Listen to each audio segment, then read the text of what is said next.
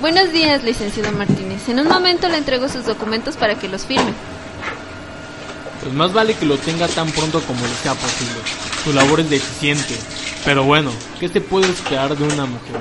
Si para lo único que sirve es para limpiar y cocinar. Disculpe, licenciado, pero lo que usted está insinuando está fuera de contexto. Yo he cumplido con mi trabajo. Sí, sí, como sea, apúrese. Que al menos no se note sin competencia. A la otra contrata un hombre. Ellos sí saben trabajar y no son unos inútiles.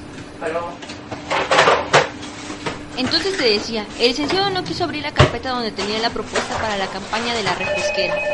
A mí me dijo en la mañana que mi trabajo es ineficiente, a pesar de que siempre tiene los documentos que necesita. Organizo sus juntas y llevo sin errores su agenda. A ver, comadres, pónganse a trabajar y dejen la plática para la hora de la comida. Les recuerdo, señoritas, que aquí se viene a trabajar y no para contarse lo que pasó en la novela de ayer. Licenciado, no estamos haciendo nada de lo que usted está insinuando. Solo queremos una explicación de por qué nos trata como si no fuéramos competentes de realizar el trabajo. Me parece que de ser así, ni siquiera nos hubieran contratado.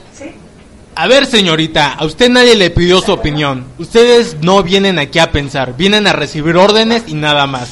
Pero eso jamás llegarán a un puesto mayor. Esos están reservados para los hombres que tienen opiniones inteligentes.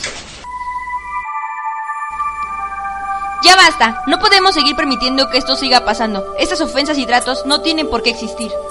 Es por ello que la Comisión Nacional de los Derechos Humanos, CNDH, se encarga de garantizar que nuestros derechos se respeten. Todos tenemos derechos, sin importar el idioma, la raza, el color, la posición social o económica. Tanto los hombres como las mujeres tienen derechos por igual y deberán respetarse de la misma manera. Todos tenemos derecho a la libertad de opinión y de expresar nuestras ideas aunque sean diferentes a las de los demás. Nadie tiene el poder de quebrantar nuestros derechos. El Estado es el que se encarga de promoverlos, para que exista una situación de paz, justicia y libertad, todo con el fin de tener un bienestar para todos. Así que si tus derechos fueron violados, acuda a la CNDH y levanta una denuncia. Ayudémonos a hacer del cumplimiento de estos derechos una práctica día a día.